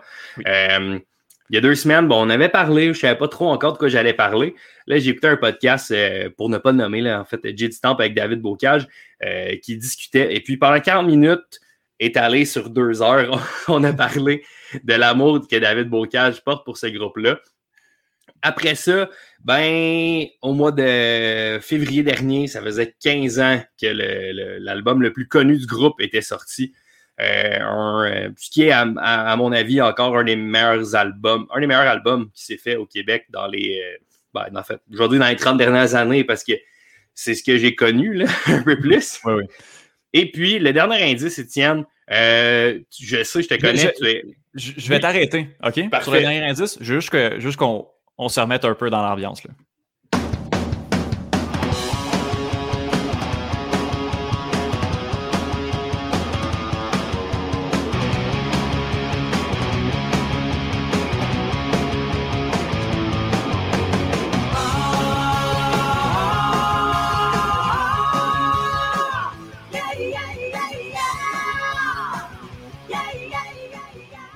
Hey, les frissons Hey, ça fait tellement. Ah mon Dieu. Euh, c'était la chanson de Bruno, je te laisse, je te laisse aller. La chanson thème de. Des Invincibles, ah, euh, série que j'ai réécoutée pour la première, deux, deux troisième fois de, ma vie. Ah. Je, l'ai terminée ce matin d'ailleurs, Étienne. Euh, je t'en avais parlé hier que ça s'en venait. Comment ça va les émotions, Bruno? Ah, ça va très bien. Euh, honnêtement, ce que j'adore de, ben, en fait, de, ces gars-là, qui, qui euh, là, c'est, euh, j'ai perdu le nom, c'est Jean-François Rivard. Et François Letourneau, oui. Et François Letourneau, qui, qui écrivent ces séries-là. Ce que j'aime de, de, leur série, comme avec Série Noire ou C'est comme ça que je t'aime, ce que j'aime, c'est que ça va un peu partout et que tu t'attends pas à ça. Mm-hmm. puis là, en plus, c'était parfait parce que, bon, tranche de vie, je suis en train de préparer mon camp pour cet été. Et Ah puis le thème du Kanjo, ben, c'est les super-héros. Donc là, moi, tout était dans tout. Là, je voyais des belles images en plus. Ah oui. ça, me, ça me motivait un peu. Donc, tout ça pour dire que dans la deuxième saison, il y a un extrait de, du premier album du groupe que je vous parle depuis tantôt, sans le nommer, et j'ai nommé Malajube. Donc, pour ceux qui m'ont déjà entendu parler, euh, sont probablement au courant que Malajube, pour moi, c'est la meilleure chose qui s'est faite au Québec depuis toujours. Mhm. Et je n'échangerai pas d'avis par rapport à ça. Donc, euh, ce que je vais faire, c'est que je vais vous parler un, un peu en, en grosso modo là, de, de Malajube. Ben, premièrement, c'est c'est un, un, un quatuor. Hey, ça, c'était pas facile à dire, ce mot-là. Hein? Oups, palaille! Il y en a des comme ça. Il y en a des, des maudits ça. Ouais, c'est ça. Donc, euh, c'est un quatuor euh, de Sorel, la très belle ville de Sorel. Euh, donc, c'est avec deux frères, les frères Minot, donc Julien et Francis. Il y a également euh, Mathieu Cournoyer et Thomas Augustin qui sont membres de ce groupe mythique québécois. Je vais essayer de le Ben, dire le plus souvent possible. Ben, ben, Mais- honnêtement, c'est. Ben oui, continue, puis c'est vrai que c'est un groupe rendu mythique maintenant. Un groupe Ouais, honnêtement. ouais. Je pense que depuis, particulièrement depuis le deuxième album sorti en 2006.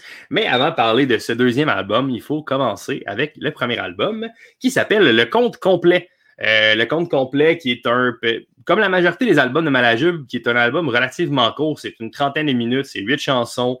Euh, pas de flafla. On va directement où on veut aller. on n'y pas avec ça. Avec souvent euh, une, une outro, euh, donc une chanson finale avec un long bout blanc comme il se fait plus vraiment maintenant, mais comme c'était un peu la mode dans, ces années-là.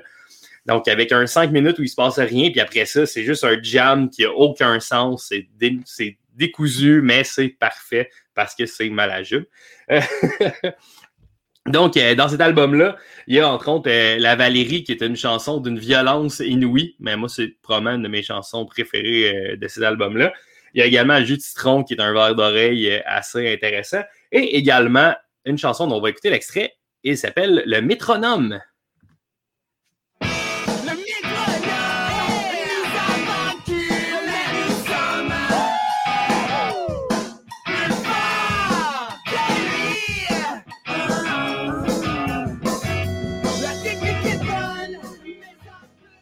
Le, le, le côté raw de, de Malajube. Puis là, en plus, c'est le premier album. On, on, Ouais. on entend tous les sons. mais On est dans le côté très, très cru, très dans ta face de ce groupe-là. C'est excellent. C'est vraiment très bon.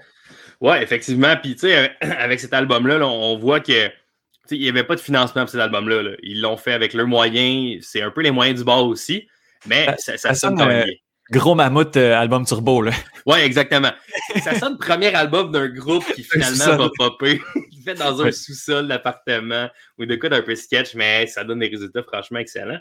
Et c'est en 2006 que Malajube euh, connaît ses meilleurs moments avec euh, l'album Trompe-l'œil Oui. qui, comme je dis depuis tantôt et je vais le répéter encore jusqu'à la fin de mes jours, est probablement un des meilleurs albums québécois sortis euh, de Ah, la de vie. temps. De tous Ouais. les temps, assurément. Ouais. Effectivement, cet album-là va traverser les époques, j'en suis convaincu.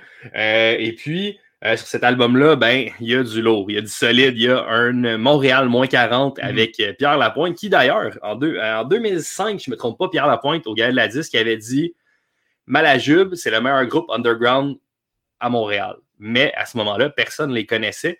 Et les gars se sont dit si lui dit ça, on va l'appeler. Et un an plus tard, Montréal moins 40 est né.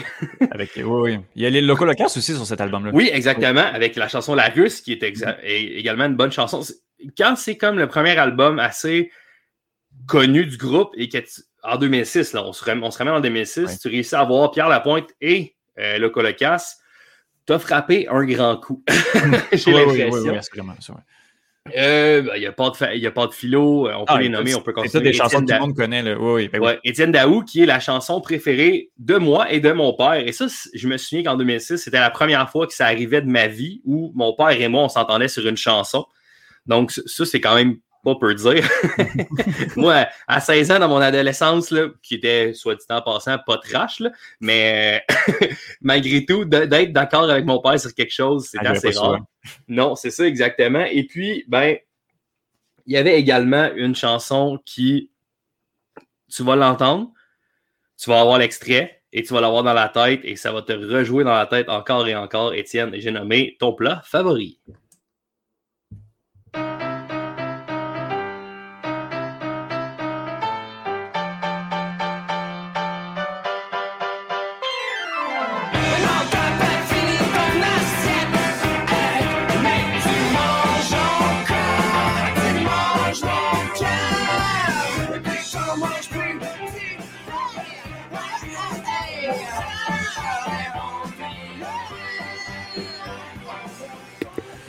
Mon Dieu, quand, quand l'arrêter, je sais pas quand euh, c'est le moment de comme arrêter. On pourrait l'écouter au complet, mais à un moment donné, le, le, le CRTC, puis euh, tout, tout, tout le monde va arrêter, va arriver dans le podcast. Donc, C'est qu'on fasse attention avec, euh, avec les extraits, mais c'est tellement bon. Puis euh, un, un côté aussi dans la jube qui peut leur être reproché, c'est euh, c'est la voix.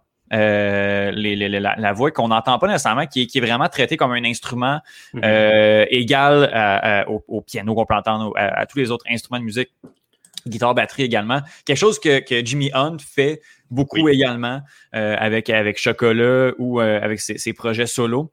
Donc, euh, donc oui, mais puis justement, j'avais dit juste avant de commencer, Malajube, moi, je connais seulement euh, Trompe-l'œil, c'est Mhm. toutes les chansons sur cet album-là. Euh, je suis pas allé plus loin dans, dans mon écoute, mais euh, des fois, on veut pas aller comme autour parce que c'est tellement la meilleure œuvre de, de ce groupe-là que je... Ouais. Euh, Qu'est-ce que le reste m'apporterait? Mais il y en a d'autres choses, par exemple. Oui, c'est ça, ben effectivement. Euh, après, après ça, Malajeu, ben trois ans plus tard, parce que là, après ça, il y, a- il y a eu un succès. là. Euh, L'album Trompe-l'œil, ça a été reconnu partout aux États-Unis. Ils ont fait des, des festivals aux États-Unis. Ils sont allés à South by Southwest, qui est un des gros festivals reconnus à- au Texas. Euh, bon, évidemment, ils sont allés au Franco, ils, sont été, ils ont été à Osheaga. Euh, même en 2010, bon, ça, c'est un peu, on, on est un peu en avance dans le temps, mais en 2010, euh, on participait à la cérémonie, cérémonie d'ouverture des Jeux Olympiques. Wow, quand même. J'avais aucune idée de ça. Je me rappelle Ouais, ben, Garou. Ouais, ben c'est ça. C'est c'est le bout, mais c'est le bout qu'on se souvient, malheureusement. Mais euh, oui, c'est ça. Malajub, effectivement, qui avait été approché en 2010 euh, pour tout ça, euh, Ah pour participer à ça. Donc, c'est quand même un, un, un, un bel, euh, je vais dire achievement, là, j'ai pas le mot en français. là. Bel Belle réussite. Ouais, accomplissement, Oui. effectivement. Donc, c'est ça. Puis aussi, ben, avec cet album-là, ben, c'est les portes de l'Europe qui se sont ouvertes pour Malajub. Donc, il y a des Mhm. festivals en France. Et puis, c'est drôle parce que euh, j'ai lu dans une entrevue, puis là, je vais lire l'extrait parce que je trouve ça vraiment euh, cool sur le fait de, de- chanter en français, tu sais. Puis, euh, ils n'ont jamais eu l'intention de passer en anglais parce que pour eux, c'est pas notre force, celle de faire la musique dans notre propre langue. En fait, c'est ça qui fait leur force. Et puis, les anglophones de tous ces bands de Montréal étaient bien contents qu'on chante en français et que l'on fasse de la bonne musique. Donc, pour eux, la langue, puis un peu comme tu disais, là, la, la voix, c'était un instrument. Mhm. D'aller faire des spectacles aux États-Unis, pour eux, même si les gens ne comprenaient pas puis ils semblaient chanter, ça leur était égal parce que ce qui fonctionnait, c'était la musique. Donc, ça, c'est quand même, quand même cool de. Puis, puis je rajouterais également que même les groupes anglophones euh, de Montréal, euh, bon, devaient pas tant détester Malajube parce que bon, on prend l'exemple de Plants and Animal qui, euh, qui a repris Étienne Daou, justement, la, chanson sur, euh, sur Trompe-l'œil. là. Ouais, effectivement. Donc, tu sais, c'est quand même, c'est quand même un beau vlot pour Malajub. Et puis là, en 2009, arrive l'album Labyrinthe. Euh, Labyrinthe, pour moi, ça, ça a été difficile parce que Trompe-l'œil a été tellement bon Mhm. que quand Labyrinthe est sorti, ça a été, euh, ça a été un peu difficile, euh, honnêtement, parce que, bon, après un album aussi efficace, tu as des attentes. Oui. Et puis, euh, première, éc- première écoute, c'est un peu. euh, bon, c'est un peu pas choquant, mais ça, ça sort un peu de, de ce que Malajub faisait. Puis on, Ouais. est, on, est, on est allé complètement différemment. Les gars se sont dit on veut faire différent, on veut faire ce qu'on veut. Ça ne me dérange pas, pas en tout, pas en tout, de faire des quoi différents. Euh, c'est un peu plus macabre, à la limite lugubre. C'est trash un peu. Et puis, euh, sur cet album-là, il y a quand même des chansons assez up la vie comme Luna ou Les bol qui sont pour moi d'excellentes chansons. Mais il y a également euh, une chanson euh, dont l'extrait sera joué par Étienne qui s'appelle Portée disparue.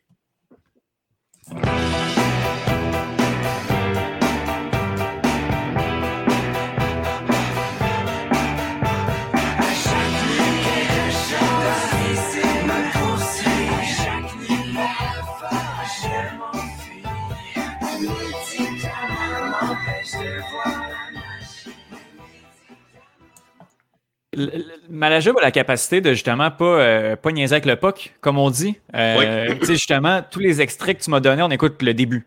Sais, On s'en va pas dans le milieu, on n'a pas un extrait, OK, on commençait à 55 secondes, on commençait à une minute et demie.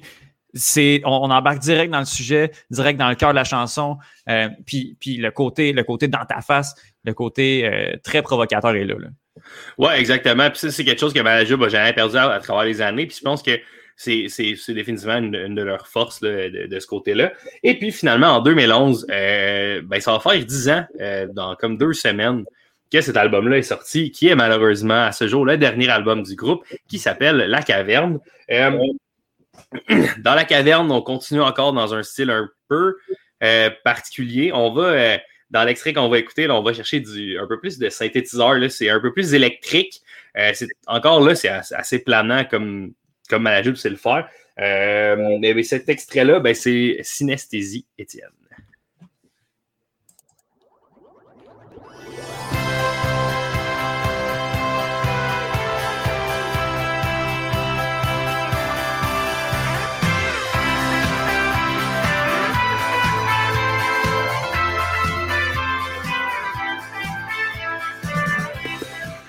Euh, Bruno, c'est-tu le genre de truc qui joue au IGA? Euh, je pense. Ah. J'ai entendu ça souvent, souvent dans ma vie, de cette ça se façon-là. peut. Ça se peut que ça ait joué. Bon, ben, bon, on a travaillé dans un IGA pendant, pendant de nombreuses années. Euh, parce que ce- ça, j'ai entendu, ce son-là, je l'ai entendu Ouais. euh, des milliers, ben non, pas des milliers, plusieurs fois. Ça me fait, pour vrai, je- si j'avais écouté ça, j'aurais pensé à Arcade Fire. Peut-être parce que j'ai Ouais. écouté beaucoup d'Arcade Fire, c'est l'automne dernier. Euh, on, est, on est vraiment, vraiment dans euh, la scène euh, musicale underground québécoise, montréalaise. Là, on est vraiment pile là-dedans. Ouais, c'est ça. Ben, c'est exactement. C'est un peu le, le son, ce que j'ai lu souvent quand je, quand je relisais des trucs sur Malajube, c'était le son indie montréalais. Donc, c'est exactement ce qu'on retrouve. Fait que oui, quand on parle de, de Arcade Fire, on peut même aller jusqu'à, tu sais, Half Moon Run, Franklin Electric, qui vont un peu dans ce créneau-là, qui, Ah oui, ah oui. qui sont maintenant très, très, très bien connus. Euh, donc, euh, ça, c'était les quatre albums euh, de Malajube. Et puis, en 2015, il y a eu une lueur d'espoir à la grosse lanterne à Béthanie. Oh mon Dieu! Le- Ben oui. La grosse groupe- lanterne. la grosse lanterne qui est allé faire un spectacle. Euh, en fait, c'est Malajub qui allé faire un spectacle pour la première fois en 2015. Parce que, parce que Euh, le groupe, le groupe s'est séparé, là. C'est ça. Qui, Ouais. Après, après euh, la caverne, le groupe se sépare. Ouais, ben en fait, en, en 2012, après la, la sortie de l'album La Caverne, c'est euh, sur tous les sites que tu vois, c'est La Caverne et pause. Mais cette pause-là dure depuis maintenant presque 10 ans, à mon Ouais. plus grand désarroi. Mais en 2015, euh, oui, euh, au festival la, la grande, la grosse lanterne, pardon, euh, Malajub est allé faire un show. D'ailleurs, ils ont fait deux nouvelles chansons, euh, deux nouvelles chansons pendant ce show-là. Donc, ce qui donnait espoir à un nouvel album. Dans Ouais. l'année qui suivait, il y avait beaucoup de rumeurs d'ailleurs. J'ai passé l'année 2015 et 2016 excité comme un enfant. Euh, malheureusement, maintenant, je suis déçu comme un adulte. Mais c'est une autre chose.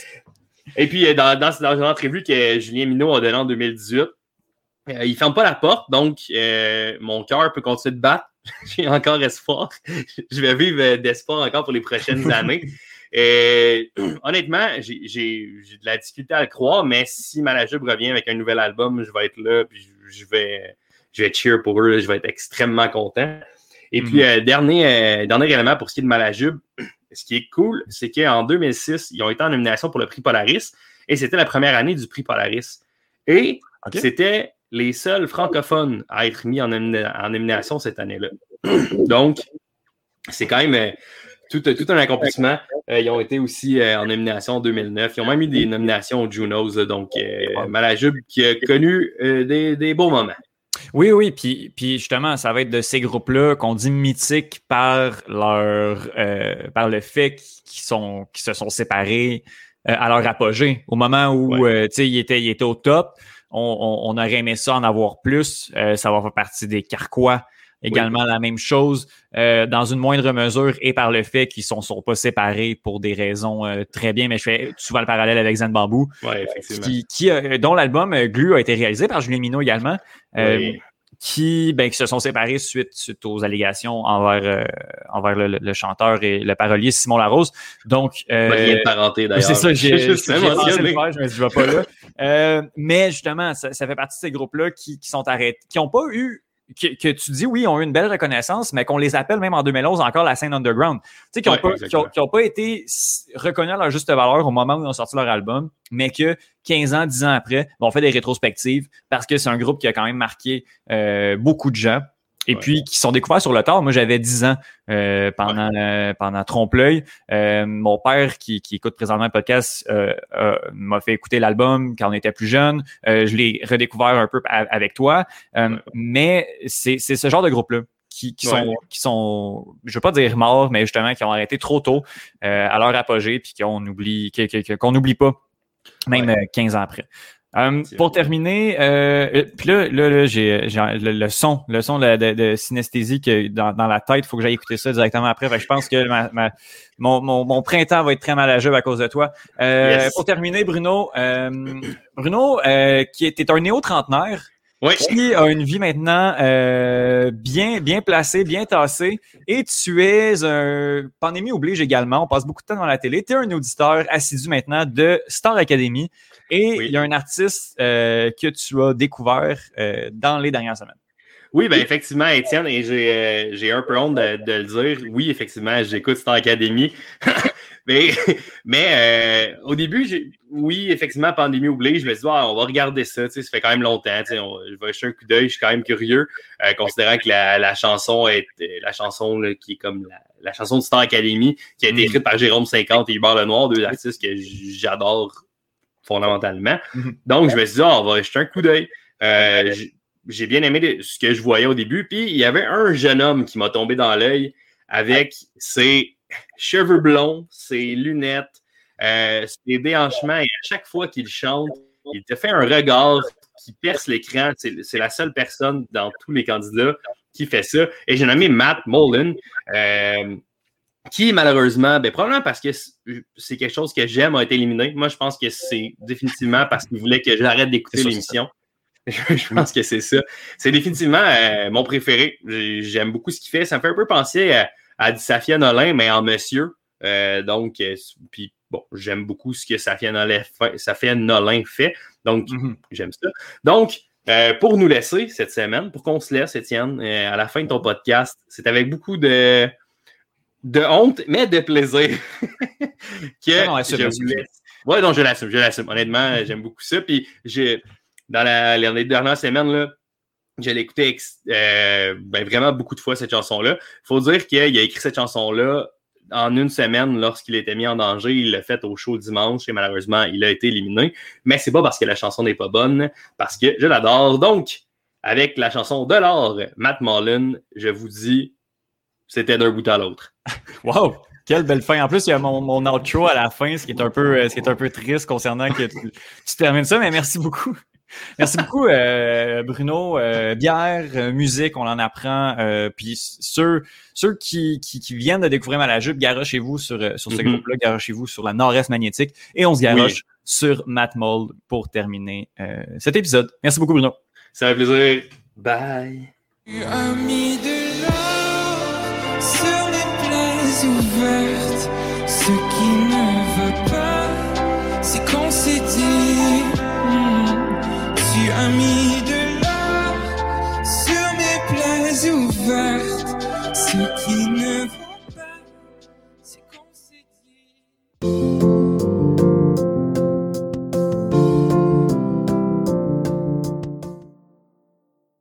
Et voilà, c'est ce qui termine cet épisode. Je crois qu'il est l'épisode numéro 7 euh, D'un bout à l'autre. Je vous remercie également. Je, euh, quelques précisions. Je suis euh, désolé de la qualité du son de l'introduction. J'avais pas branché mon micro. Je parlais dans le micro comme un tata. Et puis, je me suis rendu compte à la toute fin, au moment où je termine mes 10 minutes d'introduction, que j'enregistrais avec, euh, avec l'ordinateur. Donc là, on a l'impression que je parle dans, dans une sécheuse. Donc, euh, je, suis, euh, je suis vraiment, vraiment désolé de, de cela. Donc, voilà, faute avouée est à moitié pardonnée. Je voulais pas, je voulais pas recommencer l'intro. Je, je vais y aller tout simplement de, de- manière très paresseuse. Donc voilà, merci énormément à, à, à à Megan, à Benoît et à Bruno. Euh, je euh, veux, j'oublie souvent pendant les chroniques de euh, plugger les podcasts des, autres personnes. Donc, Yoann Carrière, on peut l'entendre partout au Club École. Donc à reprise vidéo, retour en force, récit sportif, également beaucoup d'air quand même. Et la dixième manche, également justement le podcast de baseball, le podcast de la MLB, où on peut également entendre Megan Foy, qui est, qui est panéliste régulière à ce, podcast-là. Euh, et Bruno Larose, ben, tant qu'à plugger, on va plugger Les Trois Lions, qui est un podcast euh, spécialisé en soccer euh, anglais, en foot anglais. Dont, dont je suis, euh, je suis, j'y suis également présent. Et je vais juste faire une belle plug à mon ami Abdou Sal, qui a un podcast de Formule 1 qui se nomme le bulletin GP pour le bulletin Grand Prix. Donc, allez vous abonner à sa page Twitter. Allez vous abonner également pour regarder euh, regarder. Il, nous a dit là, que dimanche, il allait faire un événement en direct à la suite de la première course euh, au Bahreïn. Donc, euh, allez, allez lui donner un peu, un peu d'amour si ça vous intéresse quand même la Formule 1. Puis justement, bon, c'est pas un podcast du Club École, mais j'ai- j'aime bien Abdou, donc je voulais quand même lui donner, lui donner un peu cette, cette ce mini exposure-là que je peux lui donner. Donc euh, voilà, je pense que ça va être ça pour, pour l'épisode. Je vous remercie d'avoir été présent. Puis on se reparle la semaine. Euh, allez profiter du temps dehors. Les gyms sont réouverts au moins. Allez bouger. Euh, les gymnases aussi sont réouverts. Donc euh, allez bouger. Profitez du temps dehors. Je nous en souhaite d'autres. Puis sinon on se reparle la semaine prochaine pour un autre épisode du podcast d'un bout à l'autre.